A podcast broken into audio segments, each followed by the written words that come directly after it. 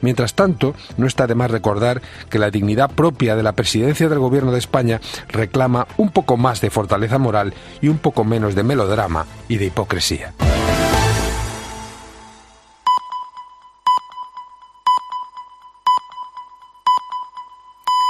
Tres, dos en Canarias.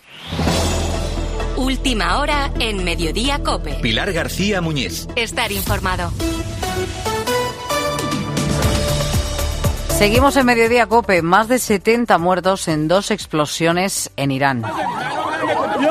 El gobierno iraní asegura que se trata de un atentado terrorista. La ciudad de Kerman celebra hoy el aniversario de la muerte del general Soleimani. Miles de personas se encontraban reunidas en el momento de las explosiones en las inmediaciones del cementerio. Y allí precisamente en ese país, en Irán, ha estado 15 meses preso Santiago Sánchez Cogedor. Ha pasado por el estudio de Herrera en Cope nada más aterrizar en España. De recuerdo que pensaba llegar al Mundial de Qatar en 2022 pero a su paso por Irán fue detenido tras visitar la tumba de Masha Amini, protagonista de las protestas por la imposición del velo en el país. Él ha asegurado que un supuesto amigo que tenía en Irán le tendió una trampa y nada más llegar al país le llevó, sin él saberlo, a visitarlo. Allí le estaban esperando los servicios secretos deteniéndole. Ha relatado las torturas a las que eran sometidos sus compañeros de celda y las ejecuciones que se podían escuchar es un poco no la incertidumbre, porque si a mí me dicen, mira, vas a estar dos años en esta prisión, me preparo me, y, lo, y, lo, y, lo, aguanto, ¿no? Pero el dolor y el sufrimiento era la incertidumbre, que creo que forma parte de, de, de, del manejo de estas personas, de esa tortura, ¿no? La incertidumbre. Muchas veces no nos damos cuenta de lo que tenemos hasta que, los, hasta que lo perdemos, pero el simple hecho de haber nacido en España, cualquiera que me esté escuchando, que lo valore y lo aprecie porque no sabemos lo que tenemos. Recuerda que puedes ver y escuchar la entrevista completa en cope.es. El convocante de la manifestación de Ferraz de Nochevieja, donde varios centenares de personas se reunieron frente a la sede del PSOE y colgaron y apalearon un muñeco que representaba a Pedro Sánchez, ha declarado hoy. En su declaración, que ha sido en calidad de investigado, asegura que él solo convocó la protesta y que no sabe quién colgó el muñeco ni quién lo golpeó. Mientras tanto, los socialistas buscan la vía legal para ver si lo ocurrido frente a su sede tiene cabida dentro de un delito de odio. Pero según asegura José María de Pablo, abogado penalista, esto tiene poco recorrido necesita que la víctima pertenezca a un colectivo eh, vulnerable, un colectivo sujeto de discriminación, eh, por razón de raza, por razón de orientación sexual, por razones religiosas, etcétera. ¿no? Es evidente que no, que no pertenece, que el gobierno no es un colectivo vulnerable o que el Partido Socialista no es un colectivo vulnerable. De los datos de paro que han salido hoy destacamos los más de 2.700.000 parados contabilizados por el Ministerio del Interior en el año pasado, en 2023, aunque los fijos discontinuos no engrosan ese número. La inflación y las dificultades para encontrar empleo han disparado las necesidades y, en parte por eso, más de la mitad de mayores de 55 años prestan apoyo financiero a sus familias o a su entorno. La mayoría ayuda con el pago de gastos de vivienda. Los más jóvenes, Inmaculada Ruiz, está al frente de la Unión Democrática de Pensionistas. Normalmente los mayores tienen ya, la mayoría tienen pagado el piso, eso está claro, no hay hipotecas, pero sí están pagando la hipoteca del hijo. Nos manejamos mejor, no, no malgastamos tanto, es decir, que ahorramos más en comida, en ropa, gastamos menos, que eso nos lleva a lo mejor a vivir al céntimo y al día lo que es que más ayuda económica brindan a sus hijos y a sus nietos son los mayores de entre 60 y 70 años, un apoyo que para el 7% es esencial para poder seguir adelante. Y unas 5.000 personas siguen de fiesta en la rabia ilegal organizada en Fuente Álamo, en Murcia.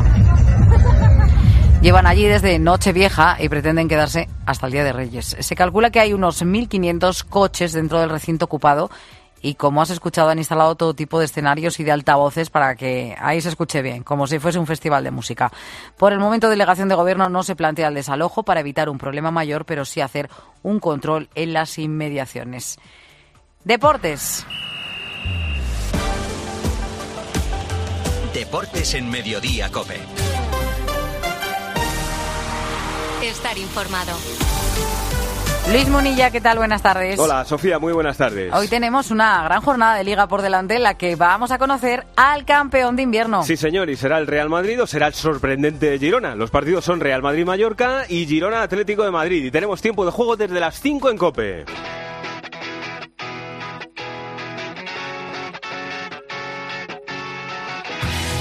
Pero antes, ¿se acuerdan de cómo terminó en año el Fútbol Club Barcelona? No somos el Barça del 2010, no tenemos la calidad ni la capacidad individual. El año pasado no conseguimos la Liga y la Supercopa por nuestra calidad individual. Lo que quiero es un equipo con alma, que se deje la piel en el campo. El año pasado. Pues no- así comienza el año nuevo Xavi Hernández. Si tienes que sentar un día a Lewandowski y meter a Vitor Roque, ¿lo vas a hacer? Pues sí, esto ya ha pasado. Sí, sí, no puedo tratar a, a un futbolista diferente a otro. El que está en el campo es porque creo que va a ayudar al, al grupo y al equipo, y lo saben ellos, que el grupo está por encima de la, de la individualidad, si no, no, no iremos bien. Elena Condis, ¿cuál ha sido el discurso de Xavi en su primera rueda de prensa del año? Optimista, Xavi las vacaciones de Navidad le han sentado muy bien, acabó el año cabreadísimo, rajando de los suyos y dos semanas después ha vuelto con la energía a tope. Empieza el 2024 muy ilusionado, asegura que con la plantilla que tiene es suficiente para aspirar a los cuatro títulos, tiene asumido de que no le van a traer el centrocampista que pide para suplir a Gavi, por eso ni esta vez ni ha hablado con Alex García ni con otro futbolista, espera pronto la vuelta de Pedri, confía en la reacción de los jugadores. Tras su gran bronca al descanso en el último partido del año contra el Almería. Anirem poco a poco, Iremos poco a poco, evidentemente. Es un chico de 18 años y no lo podemos cargar de responsabilidad de más, evidentemente. Es muy joven y debe adaptarse y necesita tiempo, pero lo veo preparado. Ha entrenado bien y está bien físicamente. El Barça juega mañana en Las Palmas, pero hoy Santi Duque buscamos campeón de invierno en la Liga. Real Madrid y Girona buscan Muni el título honorífico en sus respectivos partidos de la jornada. A los blancos les vale hacer lo mismo que haga el Girona para ser campeones de invierno, salvo una excepción, que ganando los dos, los catalanes recuperen la desventaja de siete goles que tienen en el general. Si los de Michel consiguen acabar líderes esta primera manga, sería la primera vez en la historia que lo logran. Y atención, porque hay un dato que llama mucho la atención. En las últimas 20 temporadas, 16 campeones de invierno acabarán alzándose con el título de liga a final de temporada. Y hoy vuelve alguien muy esperado en el Bernabéu. Se va Vini, que bien se va Vini de una gol, ¡Hala, qué gol! Porque hoy en el Real Madrid-Mallorca, 7 y cuarto en el Bernabéu, vuelve Vinicius Miguel Ángel Díaz. Sí, hoy se cumplen 48 días exactamente desde que se lesionó con Brasil una rotura en el bíceps femoral de la pierna izquierda con afectación en el tendón distal.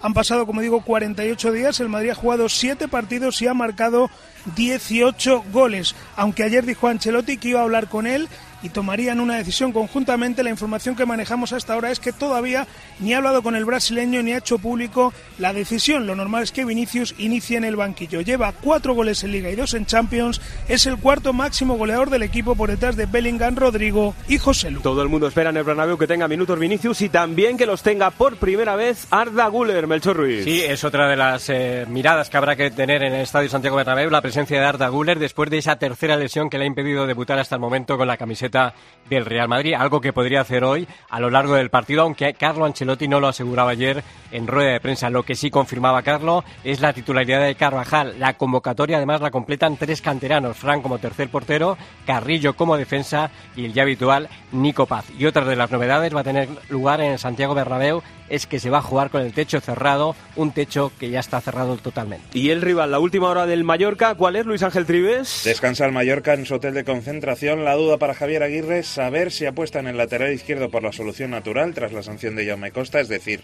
Tony Lato, o si apuesta por Pablo Mafeo a pierna cambiada en esa posición en el partido de esta tarde. El partidazo de la jornada es el de las nueve y media en Montilivi, Girona Atlético de Madrid, segundo contra tercero, el Girona por el sueño de ser campeón de invierno, Alberti. El Girona mantiene opciones de ser campeón de invierno, pero Mitchell no da pistas sobre el estado de Sigankov y Ángel Herrera que salen de lesión y si llegan al partido va a ser justos de forma. Con estas dudas y con la baja de David López se abre la puerta en el 11 a jugadores como Juan P y Pablo Torre, un Girona que nunca ha ganado al Atlético de Madrid y Mitchell tampoco a Diego Simeone. Y el Atlético Antonio Ruiz afronta un partido clave para su futuro en la liga. El Atlético Madrid ha volado esta mañana hacia el Girona, el Cholo Simeone no va a poder contar ni con Lemar ni con Barrios por lesión, Soyunju eh, por eh, sanción y pendientes del once eh, titular definitivo con las dos probaturas que ha hecho en el día de ayer. Eh, la duda es Llorente o Riquelme en el carril derecho y Bissell de, de central o de medio centro. Si Llorente juega en la medular, Bissell seguiría haciendo de central con Riquelme en el carril derecho. Lo demás eh, con Jiménez Hermoso, Lino, Coque, De Paul, Morata y Griezmann en la punta del ataque. Y para el partido de mañana en Las Palmas, la pregunta de Dubadía si va a estar el recién llegado Víctor Roque en la lista de Xavi. Todavía no está inscrito en la liga, un hecho que de momento no preocupa a Xavi, que cuenta con él a pesar de todo el lío. Es, es cuestión de horas, asegura el técnico del Barça y afirma que Víctor Roque estará en la lista de convocados para viajar a Las Palmas. No estará Íñigo Martínez, a pesar de que ayer completó parte de la sesión con el resto de sus compañeros. Todavía no tiene la alta médica, pero sí estará para el partido de Copa ante el Barbastro. Son baja Pedri y Ter Stegen por lesión, además de Marcos Alonso, que ha sido operado con éxito de sus problemas lumbares. Sobre Víctor Roque, Xavi explica que su idea es ir poco a poco con el delantero brasileño. Anirem poco a poco, Iremos poco a poco, evidentemente. Es un chico de 18 años y no lo podemos cargar de responsabilidad de más, evidentemente.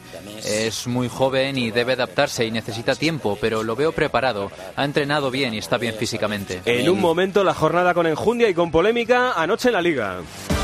Luis Munilla. Deportes en Mediodía, Cope. Estar informado. En Carglass creemos que todos los parabrisas merecen una segunda oportunidad, incluso los irreparables. Por eso tenemos contenedores en todos nuestros talleres para que puedan ser reciclados y así darles una segunda vida. Carglass cambia, Carglass repara. Por mucho que quieras, no puedes sustituir los calcetines con renos bordados que te ha regalado tu suegra por Navidad. Sí, los mismos que los del año pasado. Pero con línea directa, lo que sí puedes sustituir es tu vehículo. Y no solo por robo o siniestro, sino también en caso de avería. Cámbiate ahora y te bajamos el precio de tu seguro de coche, sí o sí. Ven directo a lineadirecta.com o llama al 917-700-700. El valor de ser directo. Consulta condiciones. Anoche en Anoeta, Real Sociedad 1 a la vez 1. Control de pecho de Sadik. ¡Ojo!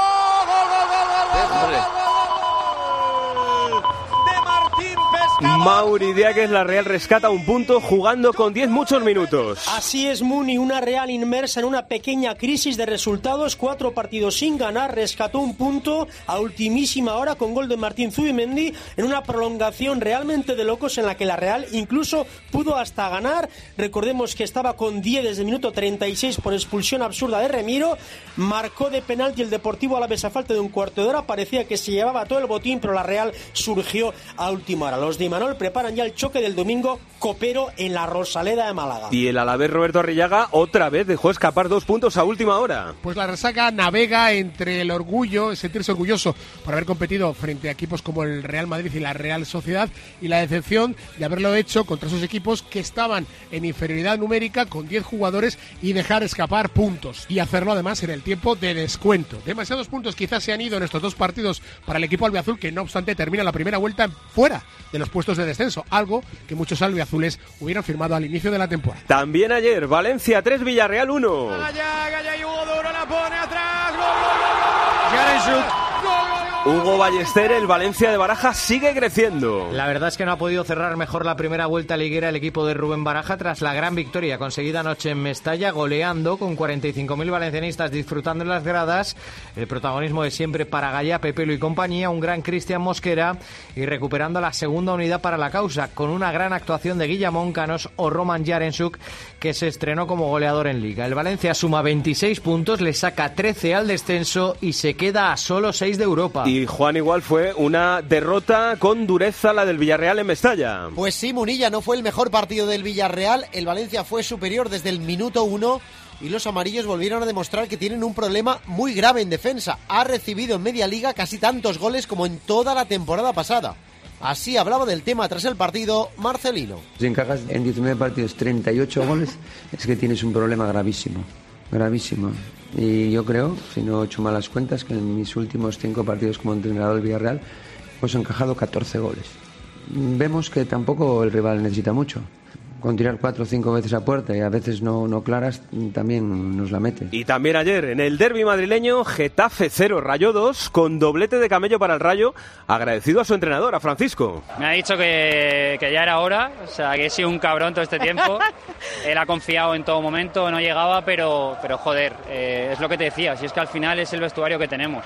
O sea, cuando un tío no está metiendo goles y el mister sigue confiando en ti, es que cómo no le voy a dar las gracias. Entonces, es que contento con mis compañeros, contento con, con el Rayo que, que siempre ha confiado en mí y, y contento conmigo mismo que joder, he trabajado y también me lo merezco. El Rayo rompe el maleficio, por fin llegó una victoria, Raúl Liñares. Tras nueve jornadas sin ganar, fue una victoria cómoda para el Rayo Vallecano, 0-2 sobre un Getafe que terminó con nueve el partido. Camello notó los dos goles y además el Rayo terminó con la portería cero, octava vez en esta liga. Lo ha dicho Liñares, el Rayo acabó con nueve el partido, pero incluso con tres expulsados y se fue muy cabreado con la actuación de Figueroa Vázquez, Gema Santos. Sí, sí, hubo muchísima polémica. Muni, de hecho, en el Getafe a día de hoy todavía sienten mucha frustración por el trato recibido ayer por Figueroa Vázquez. Sin dar una mala patada, como decís, el Geta acabó ayer con seis tarjetas amarillas, dos rojas, tres expulsados. Primero Figueroa expulsó a la tasa por dos rigurosas amarillas, sobre todo la segunda, entienden, en el Geta, y esa expulsión marcó el encuentro. Luego hubo, mucha más controversia aún con la expulsión de Greenwood, que el Geta, como contamos anoche en el partidazo, va a recurrir. Figueroa escuchó al inglés decirle fuck you, que sería dicho finamente Muni, fastidiate. Pero lo que dijo Greenwood, según la versión del propio jugador que dimos en tiempo de juego, fue fuck shake, que es algo así como no me fastidies. En ningún caso hubo insulto, tal y como contó y desveló en sala de prensa después del encuentro José Bordarás. Es un buen chico, y él no domina el castellano. Me ha comentado que ha dicho no me jodas, eh, porque no, no había pitado las faltas. Venían haciéndole falta ya algunos metros y, bueno, esa frustración, pero en ningún momento ha insultado absolutamente a nadie. Es un, es un comentario que diciendo no me jodas, que no pitas, simplemente eso. Creo que, que todo ha sido exagerado y, y mucho, mucho, muy riguroso, ¿no? Incluso la, la expulsión de la tasa. Comienza el año como lo dejamos, con polémica arbitral, o como siempre está el fútbol, vaya. Bueno, vamos a ver si hay más suerte en la jornada de hoy, que trae también partidos como este. Siete y cuarto en Balaídos, partido de enjundia entre Celta y Betis, Santipeón. Bueno, y entre que el Betis no gana fuera desde la primera jornada del campeonato y que al Celta le cuesta horrores ganar, el partido es de necesidad sin duda para ambos equipos. Un partido que además viene marcado por las bajas. La Copa de África que está haciendo estragos en ambas plantillas. Abde y Bamba son quizá las dos bajas más destacadas de cara al partido de esta tarde. Por lo tanto, Pellegrini y Rafa Benítez están obligados a mover sus equipos para este Celta Betis que va a arbitrar el madrileño Ortiz Arias. Y hay un partido tremendo por evitar el descenso, por quedarse eh, otro año en primera división, que es el Granada-Cádiz a las 5 de la tarde, Fran Viñuela. Una final para ambos equipos. El Cádiz no podrá contar con Alejo sancionado, pero vuelve Conan Ledesma y Luis Hernández a la convocatoria. Y el Granada podría hacer debutar a Bruno Méndez y Augusto Batalla, los dos primeros fichajes de invierno. El partido lo arbitra Pulido Santana con Prieto Iglesias en el bar. En el Sevilla, ayer tomó posesión como presidente del Nido Junior, José María del Nido Carrasco, y tendiendo la mano a su padre. Bueno, yo lo he dicho ya en varias ocasiones, le he tendido siempre la mano y yo estoy dispuesto a sentarme con todos los sevillistas accionistas o con todos los accionistas sevillistas por el bien del Sevilla Fútbol Club. Estoy dispuesto a sentarme con todos los accionistas sevillistas, incluido por supuesto mi padre. Y hoy el Sevilla juega a las 7 y cuarto en el Pizjuán ante el Athletic Club de Bilbao con esta última hora. José Manuel Oliva. Día de estrenos. Mañana en el Sánchez Pizjuán se estrena José María del Nido Benavente, del Nido Hijo como nuevo presidente del Sevilla, y se estrena en casa ante la afición del Sevilla Quique Sánchez Flores, que tiene ocho bajas para el encuentro ante el Athletic Club de Bilbao, entre ellas la de Nesiri ya concentrado con Marruecos. Por eso Quique ha sido hoy crítico con un calendario que según el técnico no tiene sentido. No tiene sentido que los jugadores se vayan en medio de, la liga, no tiene sentido que las ligas se partan al principio, que se partan al final. Al final los jugadores eh, se lesionan y con jugadores lesionados el espectáculo pierde. Por lo tanto, habría que hacer algo para mejorar. El partido mañana a las 7 y cuarto y en el Athletic Club ya sin Iñaki Williams, Álvaro Rubio. Es correcto, el mayor de los Williams ha vuelto a pasar revisión esta mañana con los servicios médicos del Athletic y han considerado que ya está apto para que se sume a la concentración de la selección ganesa. El viaje será mañana a primera hora, por lo que no va a estar en el partido que se va a medir contra el Sevilla, con un Valverde que, recuerdo, ha sido elegido como mejor entrenador del pasado mes de diciembre. En la enfermería de Lezama no hay nadie, pero Dani García y Óscar de Marcos es complicado que puedan estar en el once titular de mañana. Vamos a conocer también cuál es la última hora de Las Palmas, que es el rival mañana del Fútbol Club Barcelona, Juan Fran Cruz. Con la baja de Julián Araujo, seguido por el Barça y que no podrá jugar este partido, la Unión Deportiva Las Palmas prepara el encuentro en el estadio de Gran Canaria, con la duda de Alberto Moleiro para el once inicial y con el lleno asegurado para este compromiso de liga. Un partido que señala el técnico de la Unión Deportiva Las Palmas, García Pimienta, donde el equipo tendrá que hacer un encuentro y 90 minutos perfectos para intentar ganar. Hacer un partido perfecto. Estamos hablando de, para mí, uno de los mejores eh, equipos del mundo. Con una idea muy, muy marcada ya desde hace muchos años. Eso yo creo que es ventaja eh, cuando tienes muy claro la forma que tienes de jugar. Y nos queda repasar el último partido de la jornada. No es ex- esencialmente el último por horario, pero sí, se juega mañana a las 5 entre Osasuna y Almería. Y trae estas noticias en Osasuna, Alberto Sanz. 23 convocados para el partido de mañana. Llega Rubén García, no lo hace Johan Mujica. Un partido al que Yagoba le da mucha importancia. Y luego ya saben que llega la Copa y la Supercopa, pero solo piensan de momento en el conjunto rojillo en el Almería. Esto es lo que quiere Arrasate para mañana. Para mañana necesitamos cabeza sí, ambición también, piernas también y, y sobre todo hacer las cosas mejor que de lo que estamos haciendo últimamente. ¿Y cómo llega la Almería, Jordi Folke? La Unión Deportiva Almería espera romper en Pamplona la dinámica muy negativa de ser el único equipo de las cinco principales ligas que no ha ganado ningún encuentro en esta temporada. Lo hará con la vuelta de Marc Pubil después de tres meses de baja por lesión y también la recuperación de Lucas Robertone. Garitano, el técnico, se convierte en Luis Aragonés, afirmando que la Almería tiene que ganar, ganar y ganar. que ahora mismo ya no, no nos da con buenas actuaciones o buenos partidos. Eh, lo que necesita el equipo es ganar, ganar, ganar, ganar y eso tiene que ser una mentalidad. Todo eso aquí en la Liga y en el fútbol internacional hoy destaca la búsqueda hoy del primer título de Luis Enrique con el Paris Saint-Germain, Dani Gil. Seis meses después de llegar a París, esta noche Luis Enrique tiene la oportunidad de ganar su primer título como entrenador del PSG. A las nueve menos cuarto, el campeón de la Ligue 1 se enfrenta al de Copa, al Toulouse, en la Supercopa de Francia. Un partido que se tendría que haber jugado el verano pasado en tierras asiáticas y que después de que se retirase el organizador se disputará hoy en el Parque de los Príncipes. Mbappé apunta a titular, también quiere empezar 2024 levantando un título y ayer Luis Enrique abordó los rumores sobre su principal estrella comentando que va a gestionar este tema como lo ha hecho hasta ahora, es decir, con normalidad. Si nos dan un instante hablamos de Nadal, de Djokovic y del clásico de la Euroliga de baloncesto. Luis Munilla. Deportes en Mediodía, Cope. Estar informado. ¿Que tu casa cuenta con persianas motorizadas programables? La mía me descuenta un 15% si quiero cambiarlas. Contrata tu seguro de hogar con Berti desde solo 78 euros al año y disfruta de un descuento del 15% en nuestro servicio de reformas. Para que te pongas hasta escaleras automáticas si quieres. Berti, ahorra tiempo, ahorra dinero. Sephora. En Sephora se lo ponemos fácil a los Reyes Magos. Los mejores cofres, perfumes icónicos, paletas y tus marcas favoritas. Benefit, Carolina Herrera, Rabanne y muchas más. Increíbles regalos con descuentos de hasta un 25%. Visita nuestras tiendas sephora.es y en dos horas recoge tu pedido. Sephora, the unlimited power of beauty. Todavía recordando el regreso ayer de Rafa Nadal, que vuelve a jugar mañana, pero hay que preguntar a Ángel García si peligra la muñeca de Novak Djokovic para el abierto de Australia. Bueno, ayer él dijo que era preocupante que le tuviesen que atender en esa muñeca y las molestias que tenía. Hoy, después de seis años sin perder en Australia y 43 victorias seguidas, ha perdido 4-6, 4-6 ante de Miñaur y cuando ha terminado ha dicho que cuanto más juego, más le duela esa muñeca, pero que cree que llegará bien a Australia, nueve de días para su debut que también estuvo lesionado las dos últimas veces que jugó el torneo y acabó ganando. Así que veremos si es una más de las lesiones de Djokovic que acaban solucionándose en el momento de la verdad. Mientras tanto, Nadal pendiente de un nuevo entrenamiento, que es lo que ha hecho en el día de hoy, y del partido de mañana, nueve y media de la mañana, hora española. Recordemos enfrente el australiano Jason Kubler para seguir con su regreso. Atención a gran cita del día, 9 de la noche en el Palau, Barça-Madrid en la Euroliga de baloncesto. Noticias del Barça, Albert Díez. Un Barcelona que está obligado a no fallar, pero la dinámica no invita al optimismo. Solo tres victorias en los últimos diez partidos entre todas las competiciones. En el Palau, eso sí,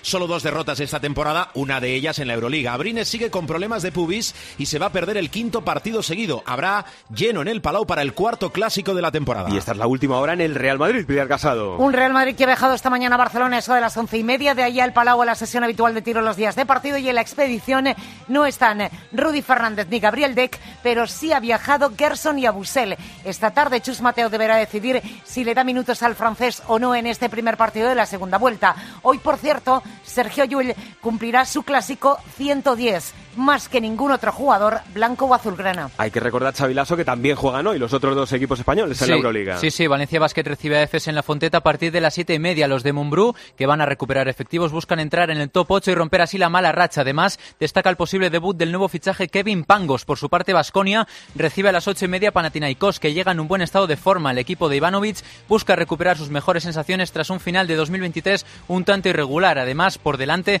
una semana clave, sobre todo porque se la juegan ante Madrid, Barcelona en Liga por un puesto en Copa. Hoy también juega Breogán en cancha de Carsillaca, seis y media en el primer partido del play-in de la Champions.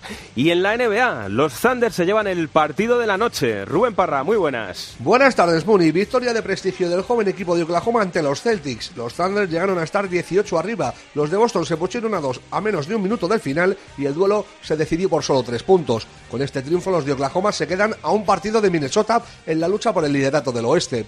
Del resto de la noche, destacar el regreso tras perderse los últimos cuatro partidos de Joel Embiid, que contribuyó con un triple doble de 31 puntos a la victoria de Filadelfia ante Chicago, y el duelo entre Jamonat y Wembanyama, que dejó varias acciones espectaculares con triunfo final de Memphis ante San Antonio. Y en el Dakar, a los días del arranque, polémica, Carlos Miquel. Nasser Alatilla, el archirrival de Carlos Sainz por la victoria en el Rally Dakar, la ha liado nada más llegar al campamento de Alula. Afirma que los Saudis solo van a durar tres días de competición y después se irán a casa, que ya pasó lo mismo en Marruecos o en la Baja Aragón y que esos sí van a ser muy rápidos en esos tres días. Esperemos que el rally le quite la razón a una latilla que siempre intenta ganar la guerra psicológica. A ver si es verdad. Hasta aquí lo esencial del deporte a las 3 y 25. Sofía. Gracias, compañeros. Continúas en Mediodía Copé. Pilar García Muñiz. Mediodía Cope.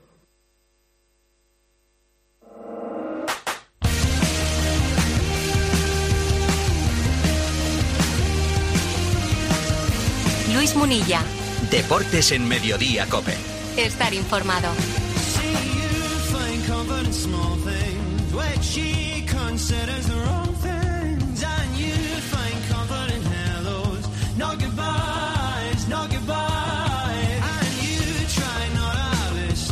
Estamos a miércoles, eso quiere decir que toca lanzar, toca desvelar cuál es la tercera pista del reto Pedro Martín de la semana. A ver cómo está Peter Martín. Hola Pedro. Muy buenas, pues aquí. Con, con- de, de compañero tengo los, los pañuelos. Te, te- Sí, te tengo que decir cómo estáis, ¿no? Y no es plural Sí. majestático.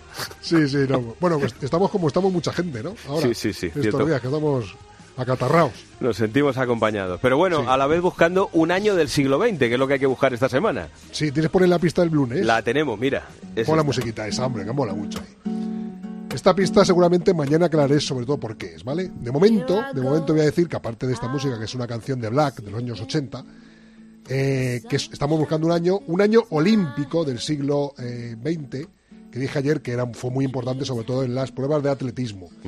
Y es un año olímpico, y como es un año olímpico, también fue año olímpico de los Juegos Olímpicos de Invierno, porque entonces los, años, los Juegos Olímpicos de Invierno y de verano se celebraban el mismo año.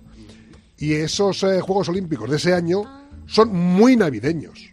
Muy navideños. Muy navideños. Sí, Ya, ya estoy. son muy navideños. Es que no, no, claro, pierdo tiempo aquí, no me puedo poner a pensar en la antena, pero Claro. te- tenía una y ya me, la, ya me has despistado. bueno, nada, seguiremos pensando. Seguiremos Mañana, pensando. mañana cuadrará todo, ya verás. Mañana la cuarta. Un abrazo, Pedro. Hasta mañana. Bueno, un extracto del partidazo de anoche en la tertulia con Joseba Larrañaga. ¿A que no saben de quién se habló?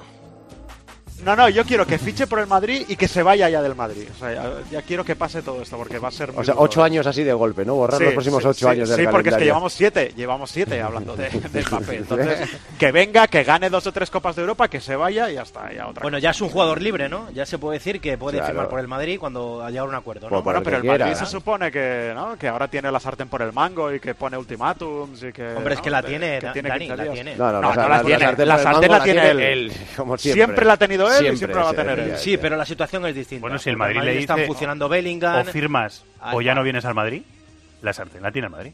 No, Si el no, no, la sartén la tiene si el él, Madrid le dice, pon aquí la firma. Pon aquí Pero la ¿tú firma. lo crees eso? O ya Claro, no puede. Pero, pero, Bueno, pero, ¿por qué pero, no? pero él es el que decide Hombre. si firmo o no firmo. Con lo cual la sartén la tengo yo. Claro. Pues el mango Primero no te eso, pero Tú me dices, momento- firma en esta semana, sí, pero el que decide si firmo soy yo. Tuvo el Madrid el sí del jugador. Y luego fue el jugador el que dijo, bueno, pues me quedo en el Paris Saint Germain, cobro más, cobro Claro, lo que sea por y eso, ya si está. siempre decide él. No es Sí, lo sí. mismo ahora Claro. Vinicius Rodrigo eh, apuntando ya eh, a Endricky y Bellingham, la explosión de Bellingham, que si no hubiese estos futbolistas. Sí, que el agujero en su día que le hizo Ahora cuando- es menor, Pero- ahora pero es la, lo ahora que es la guinda del pastel. lo Ahora de es la, guinda- ahora es la Estaba- guinda del estaba pastel. Benzema, ¿eh? Estaba Benzema. Benzema en la época Lo que final. cambia es la irrupción de Bellingham. Partida de ajedrez nuevamente. Ya ha empezado la partida y a ver quién hace el primer movimiento. Ha habido, ha habido periodistas que han dado fechas inmediatas, eh, 5 de enero, 6 de enero y demás. Ah. Y mm, ten- sí que es verdad que nos está costando desde varias fuentes que el, que el contacto gordo va a ser inmediato. De ahí a tener cerrado a Mbappé, con todos los antecedentes que tenemos, yo creo que es aventurarse mucho a decir que esto no va para largo y que vamos a rellenar muchas horas de radio con, con esta Tiene negociación. toda la pinta, sabe un poco de esto Roberto Morales. Bueno, eh, igual, igual nos sorprende, pero hemos preguntado a los oyentes por esto en Twitter, Xavi. Sí, en arroba deportescope, casi 1.500 votos. Preguntábamos, ¿dónde crees que terminará Mbappé la próxima temporada? Pues 44% dice que en el PSG, frente a un 30% que dice que en el Real Madrid y un 26% que dice que en otro equipo. O sea, 44%, 44 que se la vuelve a liar al Madrid. Bueno, escúchame una cosa, a ver si va a ser el Real Madrid el que acabe renunciando a Mbappé. O igual se va a otro equipo, quién ¿Mm? sabe, o a dónde. La cosa, desde luego, va a estar entretenida. Eh, hemos dicho, no vamos a hablar de Mbappé a partir de las tres y media. Si sale, sale. ¿eh? Pero cuando haya que contar noticias, ya sonríe Melchor. Si hay que contar noticias, se cuentan. Y si no, pues nada. En el 106.3 de la frecuencia modulada de Madrid, nos quedamos.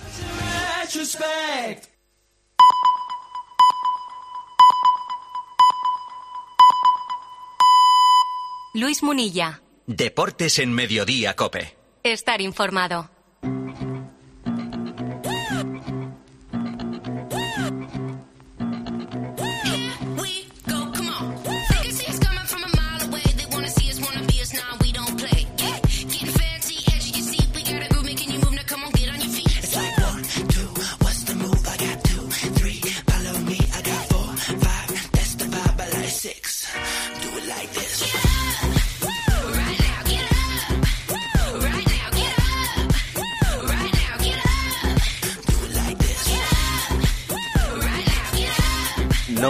Que tiene absoluta pintaza la jornada que se nos viene de liga hoy en tiempo de juego que comienza hoy también, los tres días, tanto martes como miércoles como jueves, comenzamos a las 5 de la tarde tiempo de juego, así que hoy también arrancamos porque recuerden que a las 7 y cuarto ya tenemos partidazo entre Real Madrid y Mallorca. Y a las 9 y media el auténtico partidazo de la jornada, segundo contra tercero, Girona Atlético de Madrid. Está en juego el eh, título de campeón de invierno que lo recordaba antes Santi Duque. Claro, es una cosa que no te da nada, pero hay que recordar que de las últimas 20 ligas, el que ha sido campeón de invierno en 16 de ellas ha terminado ganando el campeonato. Así que, hombre, eh, habrá que tenerlo también en cuenta. Hola, Melchor Ruiz, hola. Hola, ¿qué tal? Buenas. Qué bien te queda el, el gorrito este. Gorrito, sí. Pero Es escucha, hoy tampoco hace frío hoy aquí en el estudio, ¿no? Yo cojo normalmente en el ático, suelo coger frío. En el ático. En el de aquí de Cope, dices. Sí, claro. Estaba arriba un ratito y ahora me he bajado aquí. Ah, muy bien. Se está mejor aquí. Se Ah, está mejor aquí. Hola, Miguel Ángel Díaz. Miguel. ¿Qué tal, Muni? Muy buenas. pasa, hombre? ¿Cómo estás? Ya, Pues oye, mira, aquí cerquita del Bernabéu, hombre, el cielo está encapotado amenazando lluvia y aunque no hace mucho frío, igual cuando empiece el partido hace, hace un poquito más. ha dicho Melchor que, que cierran hoy el. Está el cerrado techo, ya, ¿no? de hecho. ¿Está cerrado? Ya, ya está el techo retráctil cerrado en el Ah. Bernabéu. Va a ser la tercera vez esta temporada que se va a utilizar. La primera fue en septiembre con el Getafe, la segunda ante el Villarreal eh, más recientemente el 17 de diciembre. Y esta tarde va a ser eh, la tercera ocasión, la primera en este 2024, con el techo cerrado para recibir nada más y nada menos que a un conjunto eh, que se le da bien al Real Madrid como es el Mallorca en el Bernabéu. Sí, pero seguro Le que mola, luego, luego mola nos dan. Le mola a los jugadores lo del techo cerrado, ¿eh? porque también refuerza la, la acústica. Ya sabes que sobre todo en partidos de liga tampoco es demasiado bullicioso el público de- del Bernabéu y a los jugadores también le mola ese, ese techo cerrado. Y a los aficionados, ¿eh? porque ahora que empieza a hacer fresquito ya estamos en Hombre. invierno.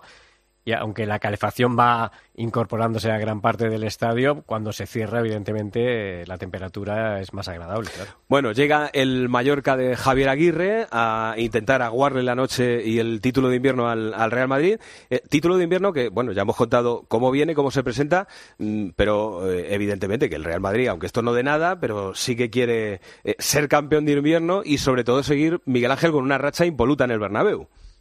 Sí, sí, sí, desde luego. Eh, bueno, impoluta en el Bernabéu y, y en lo que va de temporada, porque van 24 partidos oficiales y el Madrid solo ha perdido uno en el Metropolitano. 17 partidos han pasado desde entonces. Se han escapado otros tres empates, uno en casa contra el Rayo y dos fuera en Sevilla contra el Sevilla y contra el Betis. Así que el equipo está bueno realizando una, una gran temporada. Es testimonial esto del campeonato de invierno, pero bueno, al final el que llega a esta al Ecuador eh, mejor posicionado normalmente se acaba llegando el, el, gato al agua. Y yo creo que aunque con Ancelotti leía hoy una estadística curiosa en marca que no se le dan bien los primeros partidos del año que ha perdido 3 de 4 pues eh, teniendo en cuenta que el Madrid de momento eh, se muestra casi intratable en el Bernabéu mm, veremos a ver qué pasa esta noche. Madrid que sigue con muchas bajas ha recuperado algún futbolista. Lo de Vinicius me dices que va a ser tener minutos a lo largo del partido en todo caso ¿no? Es lo normal. Yo, sinceramente, después de casi 50 días de baja, aunque lleva varios días entrenándose bien y está como loco, como un toro desbocado por, por jugar, no creo yo que, sea necesario que hoy sea titular. Yo la única duda que tengo en el 11, Vinicius o Brian, el resto lo tengo eh, bastante claro y sinceramente preguntaba hace un rato, me decían que, que todavía no se había producido esa conversación Ancelotti-Vinicius, dijo ayer Ancelotti que hablaría con él y bueno, pues mm, dará la alineación como suele ser habitual dos horas y pico antes del partido y yo si tuviera que apostar creo que de inicio no. Eh, Belchor, está la gente, ya sabes, esperando y deseando ver por fin a, Arda Guler, que a ver si es hoy el, partido en el que por fin puede tener minutos el chaval. Bueno, de momento está en la convocatoria, que ya es algo importante después de esa tercera lesión que le ha impedido hasta el momento al futbolista turco eh, poder debutar con la camiseta del Real Madrid, pero ya avisaba Carlo Ancelotti. Eh, es un paso importante el estar en la convocatoria de nuevo, eh, pero todavía eh, lo que no se va a hacer es correr ningún riesgo en, ninguna de las circunstancias ni ninguna prisa. Si el partido se pone favorable, hay que recordar que los partidos ante el Mallorca, las últimas ediciones, en los últimos enfrentamientos, eh, ha salido en el Bernabéu ha salido casi a cuatro goles de media, con lo cual si el resultado es eh, en la segunda parte pues muy favorable en los primeros minutos, pues seguramente podría tener eh, minutos a lo largo de, ese segundo periodo, porque en los últimos entrenamientos está demostrando que está con ese tono fino, con esas ganas de debutar, pero que hay que ir frenándole un poquito, como mm. decía antes Miguel Ángel con, con Vinicius, en esa recuperación, que por cierto, eh, hay que recordarlo, que aunque todos hablaban de tres meses de ahí para arriba, eh, nosotros apostábamos más a los dos meses y se acerca más a la de Vinicius. Pero la gente está deseosa de ver a Arda Guller, 18 añitos, debutar con el Real Madrid. Déjame que salude también a Fernando Evangelio. Hola, Evan, ¿qué tal? Con la azotea protegida. ¿Qué tal? Muy buenas tardes. También, pero, pero de verdad. Pero, sí, sí, te, has puesto gorrito. Gemelchor lleva uno aquí estilo papá pitufo. Sí, me, sí, Hay, que, hay que protegerse. En estos días hay que protegerse. y más con, con, los compañeros y la familia que están resfriados. Hay que cuidarlos y, nosotros protegerlos. Ah, y, protegerse incluso contra los compañeros. No, hombre, no. Eso, eso, nunca. Contra los compañeros, nunca. Oye, escucha, que eh, está justificada, ¿no? La, eh, esta, esta ansiedad que tiene la afición del Real Madrid por ver a Guller. Bueno, es normal, sí. Además fue un fichaje de un chico muy joven, que son los eh, fichajes que suele hacer el Madrid últimamente de un jugador que se disputaron el Barça y el Madrid, que parecía que iba a ir al Barça y al final el, Madrid se, se, llevó el gato al agua y es normal que esa, que esa ansiedad o que esas ganas por ver a, Guller estén ahí. Lo que hay que desearle al, al, chico es que se recupere bien y que tenga continuidad, que, que no, que por no eh, querer tener mucha prisa vuelva a recaer, porque eh, siendo tan, tan joven sería empezar con muy mal, muy mal pie la, andadura en el Real Madrid. Yo lo que le vi a este chico antes de que fichara por el, por el Madrid, tanto con el Fenerbahce como con la selección turca, es muchísima calidad en tres cuartos de campo, posibilidad de jugar eh, partiendo desde la banda derecha, una posición que ha ocupado, por ejemplo, Valverde, que es un centrocampista que puede jugar en, en banda derecha, o como interior y, con mucha con mucha clase, con buena, buenas jugadas entre líneas, con buen disparo. Es un futbolista que tiene mucho mucho talento y que yo creo que si tiene continuidad va a entrar en la rueda, es decir, va, va a ser de esos futbolistas que van a poder ser útiles para, para Ancelotti y va a sumar al, al, Madrid. Y luego, eh, Miguel, está el tema de la portería que ya dejó ayer claro eh, que juega Lunin, lo dijo Ancelotti muy claramente, al menos en el, en el día de hoy, pero eh, efectivamente el debate sigue abierto y a partir de ahora va a ser un examen diario para cada uno de los porteros, un examen en, eh, en cada partido que jueguen, ¿no? Que, para nosotros, pues muy entretenido, para la afición también como debate, pero ojo, para ellos va a ser una, no sé, algo complicado, ¿no? Sí, es raro porque yo creo que, que el propio Ancelotti en algún caso equivocándose, ha ido alimentando este, este debate. Por ejemplo, en Cádiz, después de un buen partido de Lunin, dijo que en cuanto Kepa estuviera bien sería el titular. luego enmendó ese, ese error, pues haciendo ahí una especie de, reparto de, partidos antes del parón invernal entre Kepa y Lunin y dijo en el último partido en Vitoria que mm, quería tomarse las vacaciones y luego ya decidir el portero.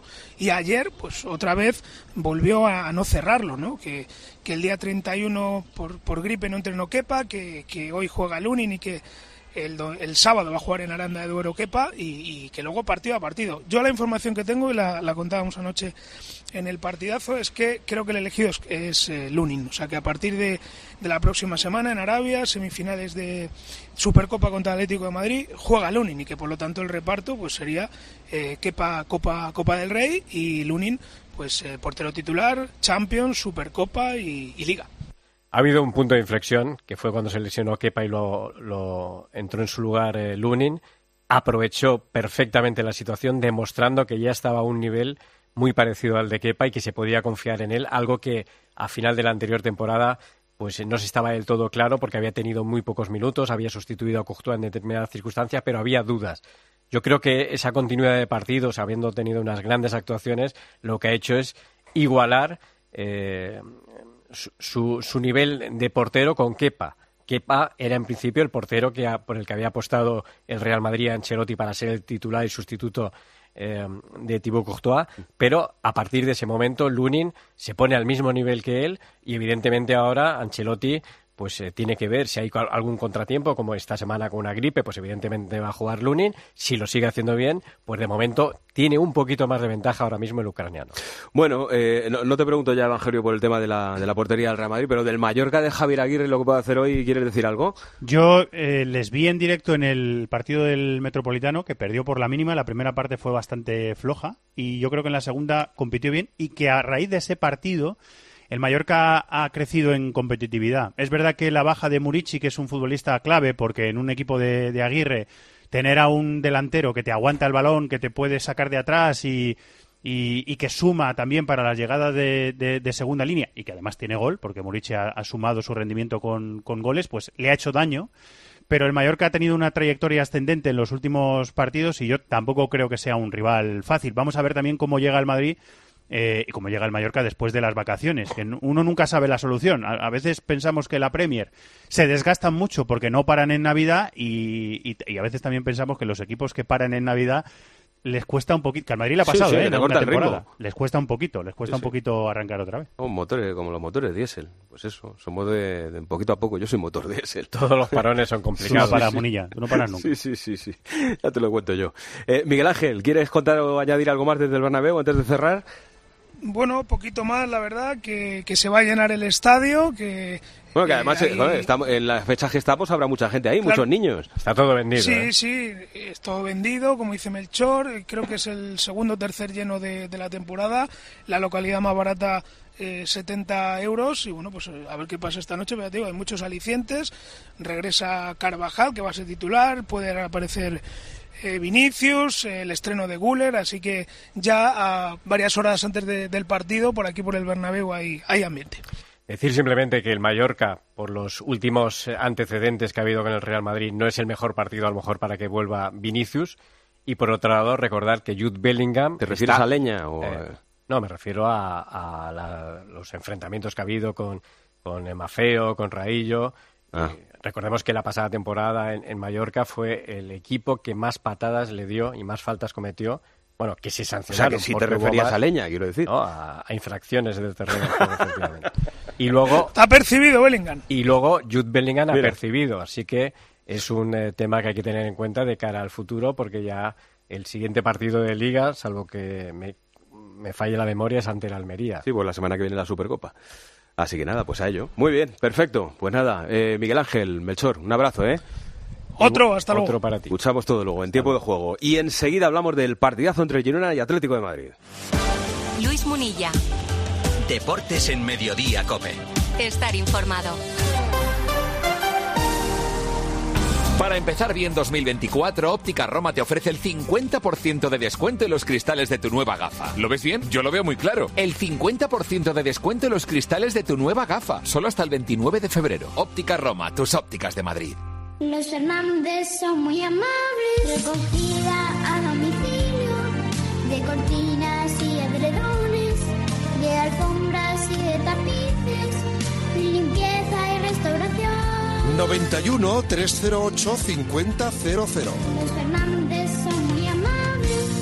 Tras el gran éxito con el Lago de los Cisnes, el Ballet de Kiev presenta los días 2, 3, 4, 5, 6, 7, 8 y 15 de enero el Cascanueces en el Teatro Lope de Vega. Entradas a la venta en el balletdekiev.com. Donación de un euro y medio por entrada vendida a favor de UNICEF para apoyar a niños y familias de Ucrania. Ballet de Kiev, bailando desde el corazón. El de las nueve y media Montilivi de esos partidos que si eres seguidor del Atlético de Madrid es para, vamos, no moverte de, la silla, estar pendiente de la radio, del televisor, hasta que termine el último instante del, del partido. Eh, Antonio Ruizola, Antonio, buenas. Hola, eh, ¿qué tal? Eh, buenas tardes. eh, si- si hoy el Atlético de Madrid gana, se coloca a 4 del Girona. Si hoy el Atlético de Madrid pierde, se queda a 10, que sería una situación muy complicada. Sí, sí, la distancia en caso de perder, desde luego, bueno, la aleja considerablemente en el inicio de la segunda vuelta, ¿no? Que quedan 38 puntos, eh, perdón, quedan 19 partidos todavía eh, por disputar, pero sí, evidentemente, yo creo que el otro día Pedrito comentaba que nunca se había superado esa esa renta y me estoy acordando que el Atleti cuando ganó la 21 la Liga eh, sacaba 11 en la primera vuelta y ganó la Liga en el último partido. o sea Cierto, cierto, cierto. que esto está para es que esto las estadísticas son muy bonitas siempre que siempre que no se cumplen. Bueno, Así pero, que pero lo que decía, no lo de las estadísticas. Decía el campeonato de invierno, de las últimas 20 ligas, 16 ganó el campeón de invierno al final. O sea, oh, Hay, hay que tenerlo en cuenta, por si acaso. Eh, Sí, oye, hombre, que- lo- que- sí, dime, dime. Los números son de campeón, el Girona. Hay que ver si aguanta el tirón y si tiene plantilla para aguantar. Y si ahora que ya se le vigila de cerca, eh, los partidos son diferentes a cuando era una sorpresa. ¿no? Ahora, Evangelio, está claro que es un, un partidazo. Desde el punto de vista táctico, como te gusta a ti, en plan panenquita, analizar estas cosas, eh, no me tomes a mal lo de panenquita, ¿eh? ¿Evangelio? ¿Está, está Evangelio? ¿Se ha ido Evangelio? No me digas que se ha ido Evangelio. se ha pirado, se ha pirado, no, quiere saber nada. No, no, no, estas cosas. no, A ver si va a ser solamente. Hola. Evangelio ahora. Estoy aquí, estoy aquí, estaba ¿Qué aquí. pasa, hombre? ¿Qué pasa? Oye, que no me he que- movido. No, que, que te decía, digo, que, que desde el punto de vista táctico eh, es una gozada de partido. Sí, es una gozada de, de partidos para los panenquitas, que somos muchos, eh, para analizar cositas. Sí, efectivamente, es un partido muy, muy chulo. Me atrevería a decir que es un partido un poco marca del campeonato también, porque el Girona es un equipo muy, muy valiente, muy atrevido. eh, que en el último partido, por ejemplo, en casa contra el Alavés, además se mostró como un equipo súper dominante. No es el mismo nivel el Alavés que el, que el Atlético de Madrid, pero el Alavés hizo una cosa que no sé si el Cholo va a intentar, que es reforzar eh, su banda derecha de la defensa en la banda izquierda del ataque del Girona. Con ese Miguel Gutiérrez, que tiene pasado en el Real Madrid, y Sabiño, que están siendo una de las eh, sensaciones de la, de la liga. Y no sé qué pensará el Cholo, si como hizo Luis García Plaza, intentará eh, a lo mejor hacer un, marcaje eh, individual por dentro con Llorente a Miguel Gutiérrez y que, por ejemplo, Riquelme en la banda derecha sujete a Ah, Ahí Sabiño. están las dudas, Pues precisamente, mira, Antonio. ah, sí, ayer probó dos cosas, una Llorente de carril derecho y otra Llorente de volante derecho, digamos, ¿no? Por delante. Y Riquelme, si juega en el centro del campo, Riquelme sería el carril derecho, pero yo creo que Llorente va a jugar, eh, vamos, no tengo ninguna duda de que va a jugar precisamente aprovechando la velocidad eh, para intentar frenar ahí un poco una primer, un primer cortafuegos a, a estos dos que ha comentado Evangelio, que son puñales, ¿no? Por banda. Así que eh, Llorente seguro y luego vamos a ver eh, eh, si Riquelme le acompaña o eh, si el Cholo prepara alguna sorpresa. Desde luego lo que probó ayer fue Llorente en el carril derecho o en- o en el centro del campo y Riquelme eh, como carril si juega más adelante. Pensando en el bien del Atlético, ¿te gusta así, Evangelio? Eh, sí, eh, yo, yo creo que es un poco el- el- la duda que puede tener el Cholo de cómo defender un- un- una cosa o una, una eh, forma de jugar que, que el Girona ha tenido que todos los rivales han intentado hacer prácticamente de, de todo y pocos le, eh, le han podido. Bueno, yo recuerdo el, el Madrid en Montilivi que empezó eh, con un Girona muy fuerte y al final supo sujetar el partido, supo dominar el partido y ganó bien al, al Girona, pero el resto de los rivales, o prácticamente casi todos los rivales, han tenido pro- para- eh, problemas para parar esa banda, esa banda izquierda. Es un, es un partido con muchas cosas que, que ver. En el Atleti también hay que decir que Griezmann terminó el año muy bien. Eh, y vamos a ver si es una amenaza para el Girona, que el Girona es un equipo tan valiente que atrás también a veces eh, concede. Y el Atleti, si miramos los números, ha perdido solo dos puntos en casa, pero ha, ha perdido perdido 14 fuera de casa. El rendimiento es muy distinto fuera de casa, lo que pasa es que hoy está obligado, así que lo normal es que veamos a un Atleti valiente desde el principio y que se vaya por el, eh, a por el Girona a presionarle y a intentar atacar. Y estará encendida allí la ciudad, Antonio. Dime, dime. Sí, sí, sí, va a haber, va a haber lleno. Montilivi está enfervorecida y con toda la ilusión del mundo en la afición del Girona. Te iba a decir que, apuntando a las estadísticas, el Atleti ha jugado seis partidos de liga con el Girona, no ha perdido ninguno. Ha ganado tres y ha empatado tres. Bueno, eh, no sé si sirve de algo. La verdad es que este Girona. Sí, eh, lo que pasa es que era este Girona, has, ¿eh? sí, has empezado tú mismo cuando hemos empezado a hablar del Atleti diciendo que las estadísticas nunca se Claro, saben, ¿no? Para lo claro, bueno y para lo malo. Uno, uno arrima el asco a su Sí, sí, sí, sardina, sí, sí. ¿eh? Cuando Sí, interesa, cuando interesa. Y, y el Girona ahora está mucho más fuerte, ¿eh? es un equipo más No, fuerte el que, que se ha enfrentado anteriores, en, en anteriores veces al Atleti. Da miedo por los recursos ofensivos que tiene, ¿no? Mm. Que como no andes listo y tengas una pajarita de esas que suele tener el Atleti fuera de casa. El Atleti fuera de casa se duerme al principio y cuando quiere darse cuenta de que hay partido ya lo tiene muy cuesta arriba. Vamos a ver eh, si eso eh, esta noche no, no sucede. Hay que aprovechar alguna de esas que deja el Girona de vez en cuando atrás. Gracias, Antonio. Te escucho luego. Venga, un abrazo. Hasta nueve y media, el partidazo de Montilivi en tiempo de juego. Y en un momento, pues eh, toda la polémica de ayer en el derby madrileño. Luis Munilla. Deportes en Mediodía, Cope. Estar informado. The Avenue. En un mundo donde el lujo toma nuevas formas, una inmobiliaria destaca por encima de todas. The Avenue. Con una selección de propiedades premium, nos ubicamos en el barrio de Salamanca, calle Velázquez 20. ¿Estás preparado para descubrir un capítulo inigualable en tu vida? The Avenue. Una nueva era del sector inmobiliario de lujo. ¿De verdad te vas a arriesgar a pedir esta Navidad tu tratamiento dental por Internet? Recuerda que la ortodoncia, la férula de descarga y los blanqueamientos dentales son tratamientos complejos que deben ser personalizados por un dentista de tu confianza. En Navidad, pon la salud de tu boca en buenas manos. Colegio de Odontólogos y Estomatólogos de Madrid.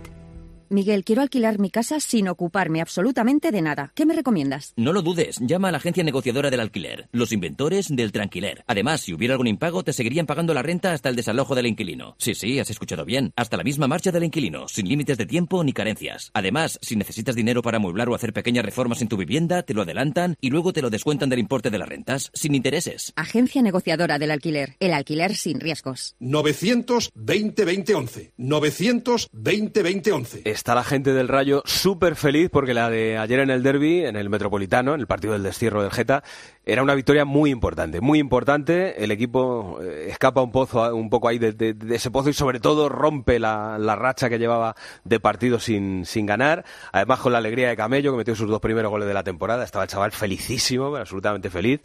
Y el Getafe, el Getafe Gema Santos, hola. Hola, ¿qué tal mi Muni? Hola a todos. Pues en el Getafe están muy frustrados, por no decir cabreadísimos como una mona, con el arbitraje de Figueroa Vázquez ayer. Lo que pasa que si, eh, yo supongo que te habrás dado cuenta tú y todos los oyentes que no ha habido una eh, declaración más altisonante que otra en el cuadro azulón, a ¿Eso, eso pesar de qué lo es? enfadados que ¿Es- es están. por- ¿Es por miedo?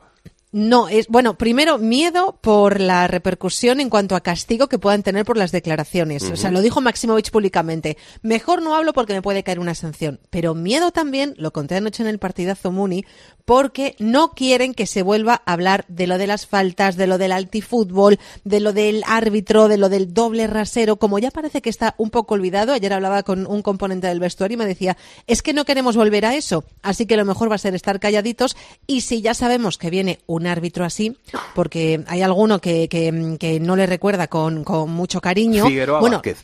Sí, Soria lo dijo públicamente. Dice, bueno, ya sabemos cuando nos pita este señor, pues ya sabemos cómo es y no hay que alimentarlo. Eh, tenían que haber tenido un poquito más de cabeza, evidentemente, aunque esto es facilísimo decirlo desde fuera y sin las pulsaciones que tienen en el terreno de juego. De ahí que eh, Greenwood dijera lo que dijo. Ahora enseguida te cuento la versión de Greenwood, pero eh, la reacción de Greenwood es porque eh, le estaban haciendo muchas faltas desde la primera parte Mm. y entonces el inglés estaba ya súper enfadado y cuando le pitan en la suya es cuando se gira y le dice a Figueroa Vázquez eso de fact shake. Es que no he dicho tantas si tú- palabrotas en mi vida, ¿eh? si desde tú- ayer, de verdad. Te, voy a decir una cosa. Yo, si tuviera que eh, jugarme algo importante en mi vida, algo importante, a, a- a que dice o una cosa o dice la otra, mm, yo de verdad no me la jugaría. O sea, porque no soy capaz. No, a mí va a recurrir, ¿eh? Va a recurrir. No, el Geta va a recurrir. No, decir- Y aparte también te digo, eh, es que el inglés de Mason Greenwood es muy difícil de entender. Eso dicho por sus propios compañeros y dicho por gente del club. No es un inglés británico perfecto de Londres, que todos estamos acostumbrados a escuchar,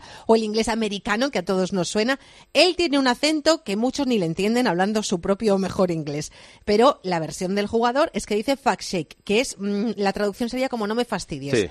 Dicho finamente. Y lo que el árbitro pone en el acta, lo que él entendió es fuck you, que es fastidiate o vete por ahí. Sí. De Joróbate, hecho, sí. de hecho, se lo dice a los jugadores en el campo. Dice, ¿pero por qué le echas? Porque me ha dicho fuck you. Y por eso Juan Iglesias pone en Twitter, después del partido, si alguien encuentra un vídeo donde se vea que dice fuck you, le invita a una mariscada. Bueno, el fuck you vamos a traducirlo más por eh, joróbate, ¿vale? Para que se Sí, entienda mejor. Joróbate, sí. fastidiate. ¿eh? Mm. Una cosa así. Bueno, el caso es que dice que no le insultó en ningún momento. El Geta, como te digo, va a recurrir, pero lo malo no es que ayer, eh, mm, sin dar una mala patada, el Geta viera seis amarillas, dos rojas, tres expulsados. Lo malo es que no solamente eh, le sale mal el partido de ayer, sino que frente a Osasuna en Pamplona, mira que cuatro bajas tiene de cuatro titulares. La tasa. Greenwood, Damián y Jaime Mata, que vio la quinta tarjeta amarilla. Eh, Evangelio, ¿quieres decir algo rápido sobre lo que viste ayer en el derby?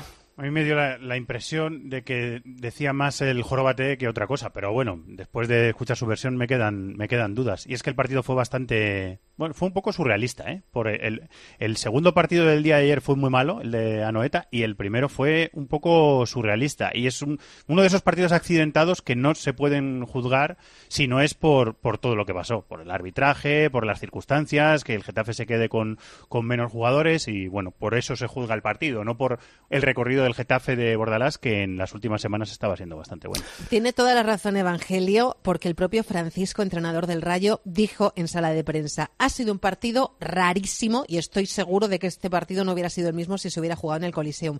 Como último apunte, Muni, para mañana todos los niños, sobre todo los niños que son del Getafe, pero bueno, mañana se abren las puertas del entrenamiento en el Coliseum a las 10 de la mañana. Mola. Y digo todos los niños porque en el Coliseum mañana van a estar sus majestades los reyes, van a acudir al entrenamiento y los niños van a poder darle la carta, bueno, y de paso, por supuesto, ver a sus Me ídolos, encanta. a Bordalás, a Unal y compañía. Me encanta. Y también vienen aquí a Cope. Un abrazo, Evangelio, Gema, gracias. Un beso. Otro para vosotros, chao.